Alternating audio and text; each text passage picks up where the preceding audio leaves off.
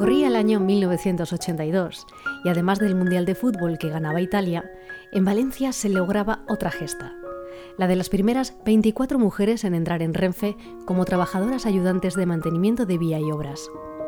24 mujeres llenas de ilusiones que entraban en una de las mayores empresas de la época con muy poca presencia femenina. 24 jóvenes llenas de ilusiones que entraban en una de las mayores empresas de la época y con muy poca tradición femenina. Una de esas mujeres es Margarita Pérez, que junto a otras 23 consiguió superar todas las pruebas. Sin embargo, la dureza de las condiciones hizo que la empresa considerase que aquel no era trabajo para mujeres. Pero lejos de conseguir que se rindieran, hizo que lucharan por su puesto durante más de cuatro meses hasta conseguirlo empezó ya ahí nuestra reclamación y, luchando por nuestro puesto de trabajo porque sí que habíamos dado todo en las prácticas y lo habíamos resuelto como nos pidieron.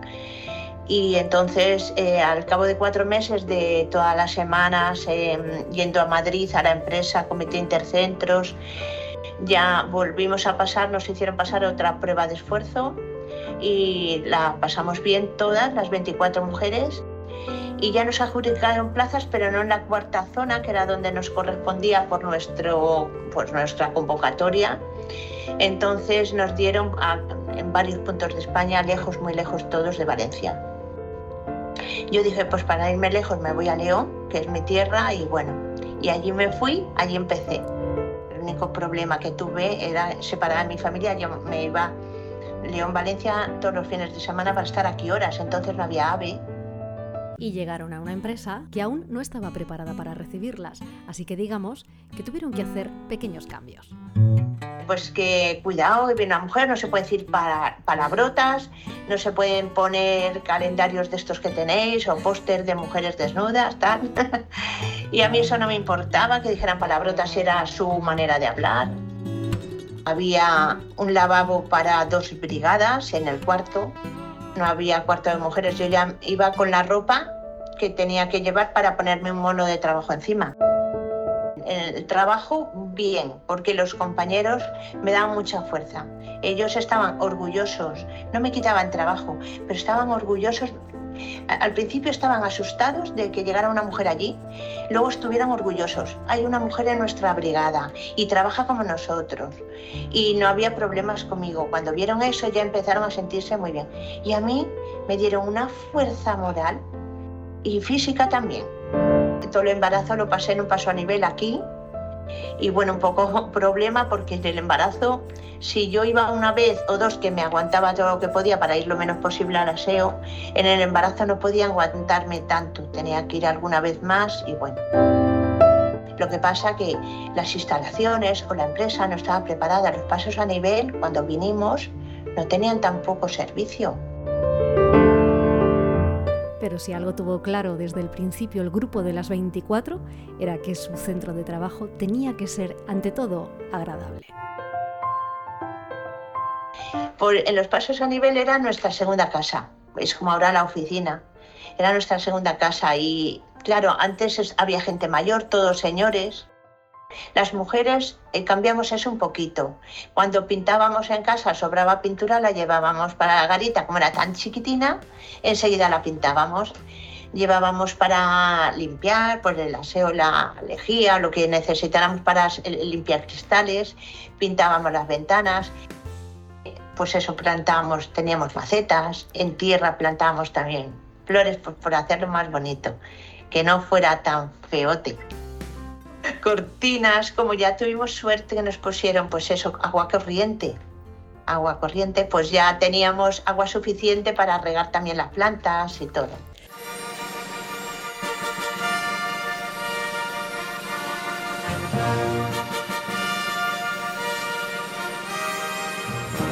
Diez años más tarde, una joven llamada Ana Murga y destinada en Miranda de Ebro se tomaba medidas para el nuevo uniforme de factor de circulación. Bueno, pues fue muy curioso porque en el año 92 que se celebraban las Olimpiadas en Barcelona, quería que todos tuviéramos, diéramos muy, muy, buena imagen los de las empresas públicas. Entonces alguien pensó en los uniformes eh, nos dijeron, bueno, pues tal día, tal hora tenéis que pasar por un sitio porque os van a tomar medidas. Me dijo, no, no, es que no. Yo le dije, digo, no, a mí por favor para pantalón. Y me dijo, no, no, es que las mujeres no pueden elegir. Y ya no solamente por los puestos, sino que yo pienso que yo puedo elegir si voy con falda o con pantalón a trabajar. Y llegaron los uniformes. Y con los uniformes llegaron los zapatos. Y era un zapatito muy mono de salón con tacón. Entonces, eh, claro, si tienes que salir a pitar trenes o hacer alguna aguja de las máquinas que entran al depósito o en el centro de Manzanos a reconocer algún itinerario o ir a llevar papeles o recoger papeles a los trenes, pues como que el calzado no era muy aparente. Y a raíz de eso eh, ya tuvimos opción a pantalón y un zapato mocasín de cordón como el de los hombres. Pero volvamos atrás. En 1981, entre cardados y colores vibrantes, una jovencita Ana, de 19 años, llegaba a la preciosa localidad guipuzcoana de Pasaya para convertirse en la primera mujer allí en asumir labores de circulación.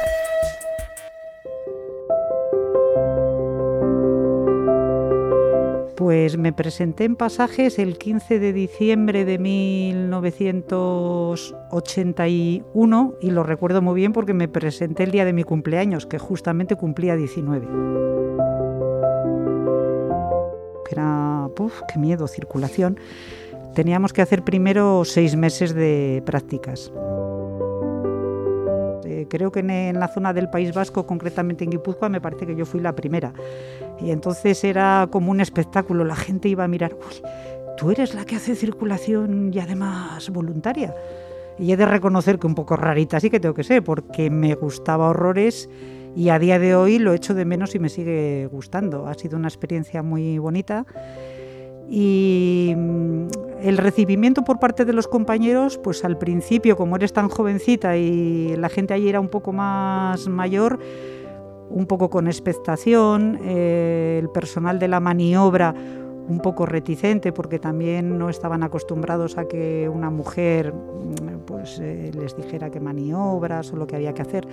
Pero en el momento en que ven que tú te esfuerzas y trabajas y te quieres integrar bien, vamos, yo me he sentido súper arropada. La estación no disponía ni de vestuario para chicas, ni de servicio para chicas. Entonces había trabajos todos los días, tenías establecimientos de vía única, tenías bloqueo telefónico. Eh, se trabajaba muchísimo, pero la experiencia que adquieres también es muy buena.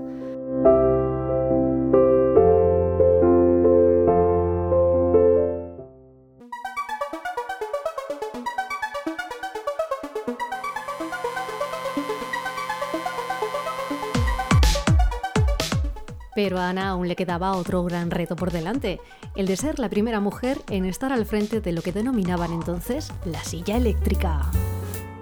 La silla eléctrica eh, era el puesto del jefe de estación, mm, asimilado a circulación, no a estación, que es la persona que establecía todos los itinerarios de entrada y salida en Miranda pero el trabajo era electrificante. quiero decir, en el turno de noche yo ha habido veces que he salido con la adrenalina tan, tan, tan, tan a tope que igual he tardado dos horas en poder conciliar el sueño de la actividad que, que tenías. A la pequeña Monse le encantaba ver los trenes de mercancías con Vicente, su padre, que además era ferroviario. Y si algo tenía ella claro era bueno, ferroviaria por vocación, ferroviaria por vocación, arquitecta y ferroviaria, sí. Desde pequeña, o sea, yo tenía claro que iba a trabajar con los trenes, eso no, no me cabía ni la más mínima duda. Hoy, Montserrat Rayo es arquitecta y directora general de Planificación, Estrategia y Proyectos y tiene clarísimo lo que significa para su profesión una empresa como Adif. Es cierto que en la, Escuela de Arquitectura el tema de estaciones no es un tema eh, principal y realmente la, escuela verdadera eh, ha sido en Adif y gracias a los compañeros.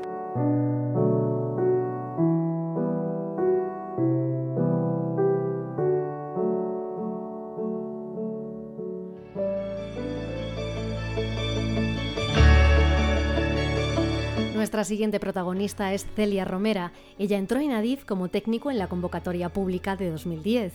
Hoy es jefa y responsable de acción social en Adif y tiene claro que el papel de la mujer pasa por el apoyo de la empresa y de los organismos públicos en iniciativas como la que nos cuenta a continuación.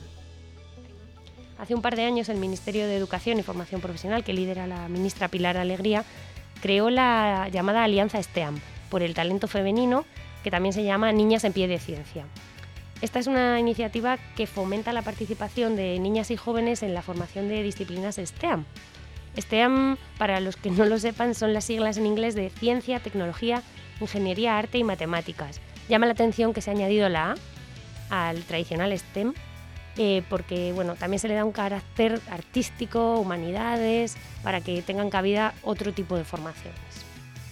Se trata de sumar esfuerzos para lograr estos objetivos eh, que, no van por, por otra línea de fomentar la ciencia y la tecnología en niñas y jóvenes y, como he dicho, también disciplinas artísticas. Arquitectas, abogadas, periodistas, ingenieras o economistas. Entonces, eh, sí que estamos trabajando para que profesionales de ADIF, sobre todo mujeres, se acerquen a los centros educativos y cuenten cómo está relacionado mm, sus estudios en derecho, en periodismo o en matemáticas a los chavales para que digan, mira, puedes estudiar esto, pero luego puedes acabar gestionando el, tráfico ferroviario o las notas de prensa de una empresa como esta.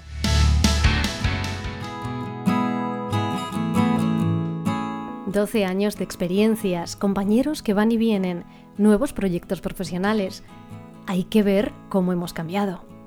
Pues ha cambiado bastante. En la empresa del año 2010, cuando yo entré, no tiene nada que ver a, la que eh, es ahora, en el año 2022. Como no lo es tampoco la sociedad. 12 años pueden parecer pocos, pero en estos aspectos, por ejemplo, de diversidad, igualdad, eh, hoy en día hablamos de temas que cuando yo entré no se hablaban. Eh, luego la empresa ha puesto en marcha medidas de conciliación, de flexibilidad. ahora hablamos del teletrabajo. Eh, no tiene nada que ver, como digo, la, compañía de, 2010 a ahora. Entonces sí que al principio notaba esa especie de recelo hacia mí, pero por ya más que por ser mujer, por la juventud. Eh, luego, bueno, pues eso ya va en cada uno, en cómo te vas ganando a la gente y cómo no. Pero en mi caso, salvadas excepciones de algún comentario así un poco fuera de lugar, fuera de tono, no he tenido en ningún caso sensación de que me, hicieran de menos por, por, ser mujer. A mí me coincidió casi la maternidad con la pandemia, entonces eh, ha sido una revolución en todos los aspectos volver ahora después a la presencialidad, pero sí que he sentido que se me han ofrecido eh, facilidad para flexibilizar mi horario. Entonces, por mi, por mi parte, estoy muy, muy contenta con cómo, cómo han apoyado esa otra parte de mi vida que para mí es muy importante, igual que la laboral.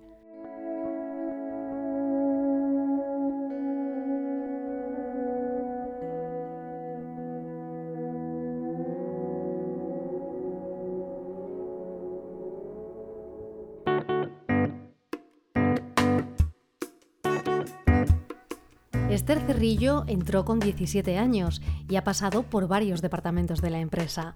Hoy, como jefa de Igualdad y Promoción de la Diversidad, trabaja a diario por mejorar, entre otras, las cifras de mujeres en ADIF.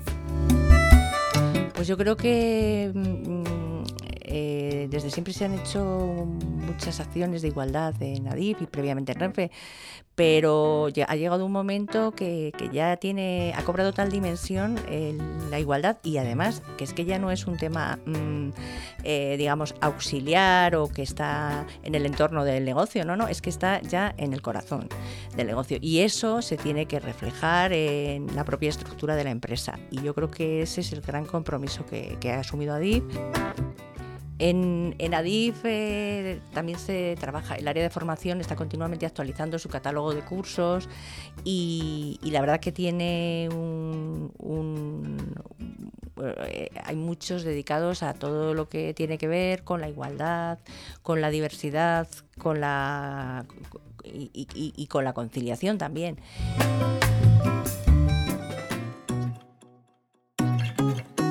Sin embargo, la presencia femenina en los niveles más altos de responsabilidad de la empresa aumenta cada año y prueba de ello son estos datos. Los porcentajes precisamente son en estructura de dirección un 23,28% de mujeres y en estructura de apoyo un 27,27% precisamente las buenas cifras, nuestros buenos indicadores de igualdad eh, denotan que, bueno, pues precisamente en los niveles superiores donde la mujer se está afianzando más rápido y eso cambia completamente el liderazgo, la forma de, liderar los equipos, la empresa. Hace falta también la visión femenina eh, de una forma más paritaria en, en nuestra empresa y en todas las empresas del sector porque efectivamente, bueno, eh, antes no pensábamos en estas cosas, ¿no? pero ahora que sí, que, se hacen estudios y, se investiga y se profundiza, pues efectivamente, mm, cuanta más diversidad haya a todos los niveles en una empresa, esa empresa es mucho más rica. Eh, en Adif, eh, como ocurre en la mayoría de las empresas de transporte europeo, avanzamos despacio en cuanto a representación femenina total eh, venimos de un pasado en que las profesiones ferroviarias eran desempeñadas mayoritariamente por hombres y cuesta cambiar las cifras. Sobre todo cuando a día de hoy sigue resultando difícil atraer el talento femenino a especialidades profesionales como el mantenimiento de infraestructuras o la circulación. Este es uno de nuestros empeños actuales, precisamente. Y, eso es lo que les diría a las chicas que, entran ahora o que, se están pensando en entrar en ADIF, que no, que no lo duden, que este es un muy buen sitio para trabajar que pueden hacer una buena carrera profesional y que desde luego no se les va a cerrar ninguna puerta por el hecho de que sean mujeres. Marisa Pérez es abogada y accedió a DIF en 2007 como técnico. Hoy, convertida ya en jefa de coordinación en la Dirección de Internacional, gestiona parte del proyecto Prime de ADIF, en donde se engloban otros gestores ferroviarios de Europa. Y en este grupo hay, eh, comparado con otros sectores del mundo ferroviario, hay muchas mujeres. Y bueno, no sé si se puede concluir que tiene algo que ver, pero la realidad es que hay muchas mujeres y es, es un poco peculiar porque el tema de las mujeres en Europa, en todas las empresas ferroviarias, eh, pues, pues es muy parecido aquí. O sea, no es que en España estemos peor, es que el sector ferroviario en general es eminentemente masculino está claro que, es que es en este sector, como en todos los demás, perder al 50% del talento, pues no es que es una cosa injustificable, ¿no? Entonces la Unión Europea está haciendo lo que está creando grupos de trabajo para ver cómo atraer a, las mujeres a este sector, ¿no? Que yo creo que para muchas es que o no lo conocen o, ni, se lo plantean. En Adif hay mm, ahora más, ¿no? Pero quizá cuando yo llegué hace 10 o había poca costumbre, digamos, de ver a mujeres en ciertas reuniones, ¿no? Entonces había un poco de, mm, bueno, había o hay, según con quién te encuentres, ¿no? Pero un poco de, mm, paternalismo, ¿no? Así como de, bueno, es que yo, pues eso, además yo siendo más joven, ¿no? Pues había los típicos comentarios así un poco fuera de lugar, ¿no? De, a ver la niña, ¿no? Ese tipo de, de cosas que, bueno en fin, yo tampoco lo dramatizo porque creo que, que aquí lo que hay es mucha gente que sabe mucho y que realmente lo hacen un poco sin, sin querer ofender, ¿no? Pero que ese tipo de, de, comportamientos que están evolucionando, pues, pues tienen que hacerlo, ¿no? Porque, porque eso de la niña, pues eso ya no, no toca, ¿no? Como tampoco tocan algunas cosas que han cambiado mucho con la pandemia y, como no, la llegada del teletrabajo. O sea, lo del teletrabajo, lo de las reuniones por internet, lo de ¿no? pues todas estas cosas que antes las reuniones pues muchas veces empezaban con media hora de fútbol. Es que eso lo he visto yo, no es una invención, ¿no? Entonces ahora con más mujeres y teams, eso pues mm, se acabó, ¿no? Y eso que yo soy defensora total de, la, parte social, de, verse y de hacer reuniones presenciales. ¿no? Pero creo que ese tipo de cosas que ya son, se han quedado atrás, ¿no? pues vamos aprendiendo y vamos evolucionando y eso ha sido, ha sido por la pandemia que nos ha dado como un empujón enorme, pero bueno, que, mm, cosas que tienen que seguir evolucionando. Yo he tenido muy buena experiencia y de hecho eh, siempre he tenido mucho, mucho apoyo porque he tenido unos, aunque suene muy pelota, pero es que es verdad, mis jefes han sido estupendos y siempre he tenido mucho respaldo, a pesar de que yo durante todo este proceso he tenido tres hijos, o sea que quiero decir que he tenido mis, mis tareas eh, además de la profesional, ¿no? que también hay que reconocerlo. Y mi experiencia aquí en eso ha sido ha sido buena, porque yo cuando, cuando he querido parar he podido, pero luego he retomado, que eso también es un, es un derecho que hay que, que hay que reivindicar, porque si quieres parar tienes que poder hacerlo, porque puedes querer dedicar tu tiempo a tus hijos un poco más, ¿no? Y, pero eso no significa que aparques tu carrera en absoluto. Lo que tienes que tener es la posibilidad de parar lo que, lo que requiera para luego retomarlo, que somos perfectamente capaces de hacer siete cosas a la vez, ¿no?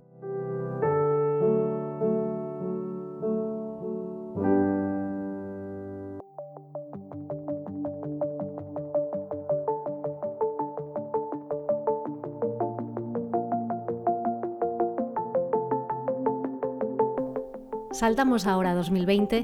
Una ingeniera en telecomunicaciones entra en Adif como técnico de estructura de apoyo. Ella es Marta Ramos. Sí, pues yo es que lo tenía claro que iba a ser algo técnico porque para mí en, el colegio eh, asignaturas como matemáticas o ciencias eran las que se me daban mejor, me sentía más cómoda. Pues eh, si te digo la verdad, cuando elegí la carrera no me paré a pensar si podía haber más chicos que chicas y sí que al llegar allí vi que efectivamente el porcentaje de, chicos era mayor. Pues yo creo que al final son los estereotipos ¿no? que nos vienen marcados en la sociedad e incluso desde pequeños eh, los juegos de rol que a veces hacemos con los niños pueden determinar su, su elección a la hora de decidir qué profesión o qué estudios hacer. ¿no? Y, creo que es un mundo bonito que, bueno, tiene una gran historia detrás, pero que se enfrenta también a otra historia mirando hacia el futuro, porque es está en proceso de desarrollo.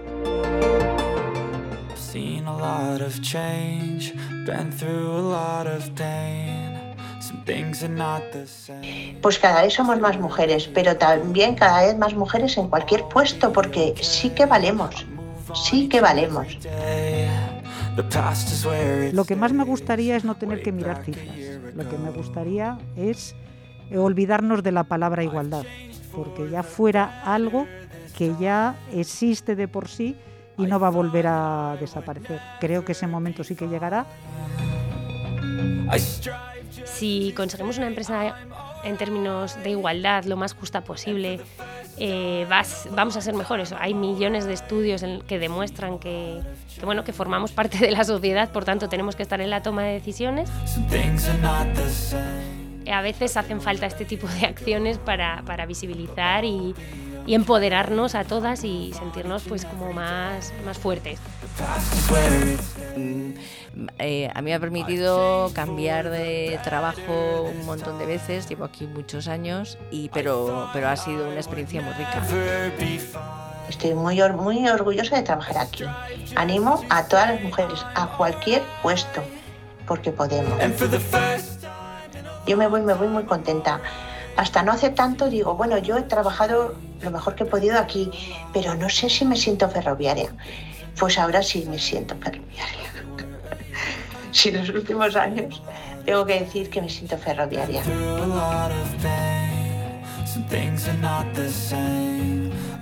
Día Internacional de la Mujer. Abrimos Caminos, un podcast del administrador de infraestructuras ferroviarias, Adif.